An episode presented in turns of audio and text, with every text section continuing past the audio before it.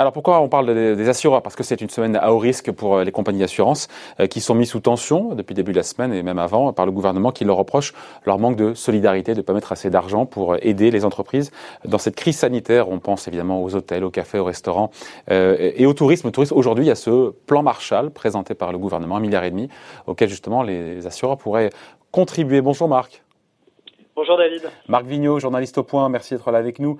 Euh, Bruno Le Maire qui dit euh, en gros, euh, oui, les assureurs ont fait une partie du chemin, mais il reste une seconde partie de chemin, de chemin à faire à propos donc des aides que les compagnies d'assurance doivent apporter pour soutenir les entreprises qui sont en grande difficulté. J'évoquais les, les, secteurs les, plus sinistrés. Aujourd'hui, on peut dire, au vu des sommes qui ont été annoncées, j'ai vu beaucoup de chiffres, un milliard et demi ou 3 milliards au total pour toute la profession en termes d'aide. On peut dire que même malgré, si c'est bien 3 milliards, vous me le confirmerez, c'est le service minimum aujourd'hui, vu les chiffres? Alors, euh, c'est difficile de dire ça. C'est-à-dire qu'on comprend très bien les restaurateurs, les hôtels, les, toutes les, tous les secteurs qui ont dû fermer euh, pour des raisons euh, administratives pendant le confinement et même au-delà du confinement, que ils ont l'impression, s'ils ont souscrit des, des, des, contrats de perte d'exploitation, qu'il fallait qu'ils aient droit à une, une indemnisation. Euh, seulement les autorités politiques, les autorités de, contrôle on, sont unanimes pour dire que la plupart des contrats euh, ne, ne, prévoient pas de prise en charge en cas de, dans ce genre de cas de, de, exceptionnel de, de, pandémie, sauf quelques contrats. Ah donc, sauf quelques contrats. Donc ces contrats-là, ils doivent être euh, indemnisés. Donc c'est rentré. Pour le risque pandémie ou, du fait de la fermeture euh, administrative euh, obligatoire? Ah, le, le, En fait, c'est voilà, c'est pour chaque contrat, en fait, il y a des clauses différentes et ça, on tourne autour de est-ce qu'il y a vraiment eu fermeture administrative et dans quel cas l'entreprise, s'il y a fermeture administrative, il y, a une, il y, a une, exception ou pas de prise en charge. Et donc après, on tourne autour de savoir si dans les clauses il y a ces mentions mentionner euh, explicitement ou pas euh, ces, cas de pandémie. Ça dépend vraiment des contrats des assureurs. Et donc c'est extrêmement complexe. Mais c'est le. Non mais attends, je vous coupe, mais là, tout d'un coup, euh, Marc, il y a deux choses. Il y a la solidarité qui est demandée par le ministre. Et là, je, encore une fois, cette somme de 3 milliards, vous nous dire si je me trompe ou pas. Et il y a cette idée qu'après, il y a il y a des contrats et le ministre est en droit d'ailleurs de demander à ce que les, les assureurs respectent les clauses de perte d'exploitation quand elles existent. C'est pas deux sujets différents? Alors, votre votre question initiale, c'était est-ce que euh, on peut dire qu'ils le service minimum? Alors, je disais qu'il y avait des contrats à indemniser, et ça, c'est ceux qui sont indemnisables doivent être indemnisés, mais c'est pas la majorité des contrats. Je crois que ça c'est déjà assez établi.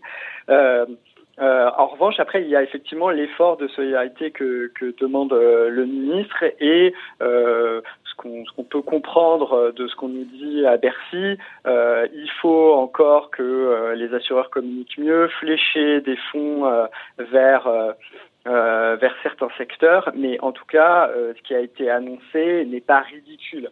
il faut pas, il y a, certaines dans les fonds, il y a dans les 3 milliards, il y a différentes choses. C'est très difficile de les agréger. Il y a euh, des primes que vont verser certains assureurs, même pour des contrats non indemnisables euh, qui sont volontaires, donc pour pouvoir euh, aider euh, ceux qui ont été touchés par une fermeture. Et il y a aussi des, des, des, engagements à investir l'argent des assurés, de tous les assureurs, dans certains secteurs, sur certaines entreprises. Et là, c'est de l'investissement classique des assureurs. Vous savez que les assureurs investissent l'argent des Français sur la dette publique, mais aussi en partie dans les entreprises. Et donc là, il s'agit de mettre de l'argent spécifiques dans les secteurs euh, touchés euh, par euh, par la crise du coronavirus, enfin particulièrement touchés par cette crise. Donc 3 milliards, c'est peut-être pas le bout du chemin, mais on commence à être quelque chose de significatif et, et on, est, on comprend que beaucoup de Français soient indignés par le fait que les contrats ne soient pas tous indemnisables. Et, et, d'ailleurs, il y a des actions de justice qui sont menées par des restaurateurs, j'ai vu. Hein. Oui, oui, il y a des actions en justice. voilà, les choses n'ont pas encore été jugées. Enfin, il n'y a pas encore eu de cas jugés à ma connaissance. Donc, notamment, il y a un restaurateur là dont le, jugement référé devrait euh, tomber euh, le 22, euh, le 22 mai. Euh, il va, chaque contrat va être examiné, passé à la loupe et on va vérifier que ces contrats ne donnent pas droit à indemnisation. Et donc tous ceux qui auront souscrit au même contrat, si un juge euh, décide qu'il est indemnisable, pourront ensuite se porter devant la justice avec euh, la, une assurance assez bonne que, que le, le, contrat est indemnisable, que le, le, sinistre est indemnisable. Euh, certains disent que Bruno Le Maire et le gouvernement auraient dû décréter l'état de catastrophe sanitaire, c'est ce que nous disait juste avant Philippe Martinez, le secrétaire général de, de la CGT. Est-ce que ça réglerait le problème On entend les assureurs qui disent mais on n'a pas l'argent pour, et puis euh, mm. Philippe Martinez qui dit mais vu les milliards de, dividendes versés et de, de profits, ici ils ont les moyens. Moi, je, ne suis pas d'accord avec cette vision. Euh, d'après ce qu'on, enfin, comprend des, ce qu'on comprend des autorités, ce qu'on comprend des autorités, pardon, c'est que de toute façon, il y avait beaucoup de contrats qui ne sont pas indemnisables. Donc, on ne peut pas demander aux assureurs euh, qui ont des contraintes réglementaires, qui euh, euh, participent au système financier qui peut être fragilisé, de payer pour quelque chose qui n'est pas indemnisable et surtout qui n'était pas donc compris dans le prix des primes. Donc, euh, s'ils doivent utiliser tous leurs fonds propres, en fait, ce qu'il faut bien voir, c'est que c'est leurs réserves qui, qui, qui, pourraient être totalement englouties. En tout cas, c'est on les fragilise, c'est ça. ça pourrait, ça pourrait coûter 60 milliards d'euros en tout, et du coup, euh, ça mettrait certains assureurs en faillite. Euh, donc euh, voilà, ce n'était malheureusement dans beaucoup de cas pas prévus au contrat, pas compris dans le prix des primes. Et évidemment que les assureurs en cas de sinistre peuvent distribuer davantage que le montant des primes récoltées annuellement, mais euh, là, euh, quand c'est pas prévu au contrat, ils ne peuvent pas euh, distribuer des sommes qui sont euh, supérieures à leur capacité de payer par pure par pure solidarité.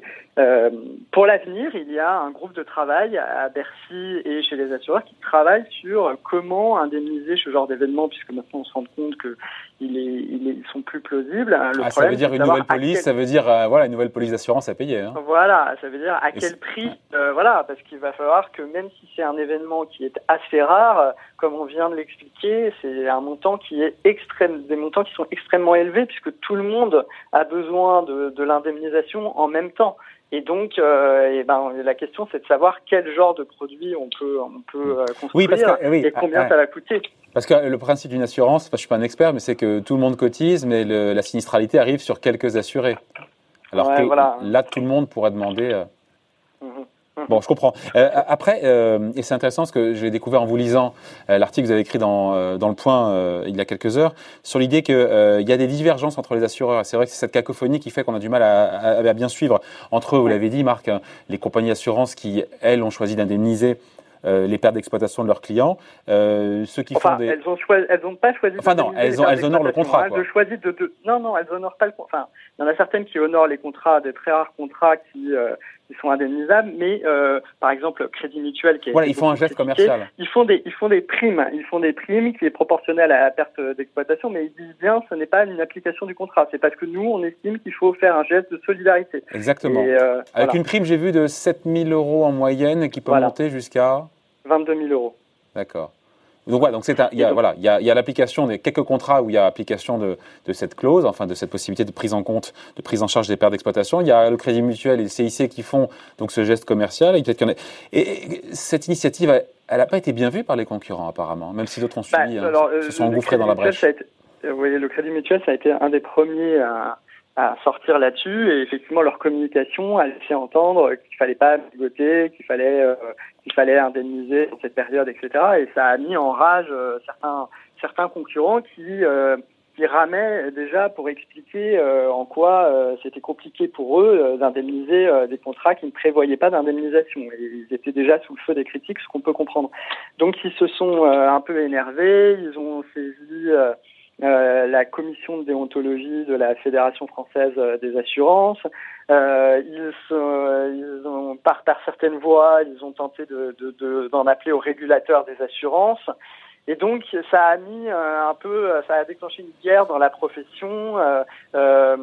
certains accusant le Crédit Mutuel en fait d'avoir cherché à se couvrir parce qu'ils auraient des contrats euh, qui serait indemnisable. Le Crédit Mutuel dit mais pas du tout, moi mes contrats ne sont pas indemnisables, j'ai créé une prime euh, parce que je pensais qu'il fallait faire un effort de, de, solidarité.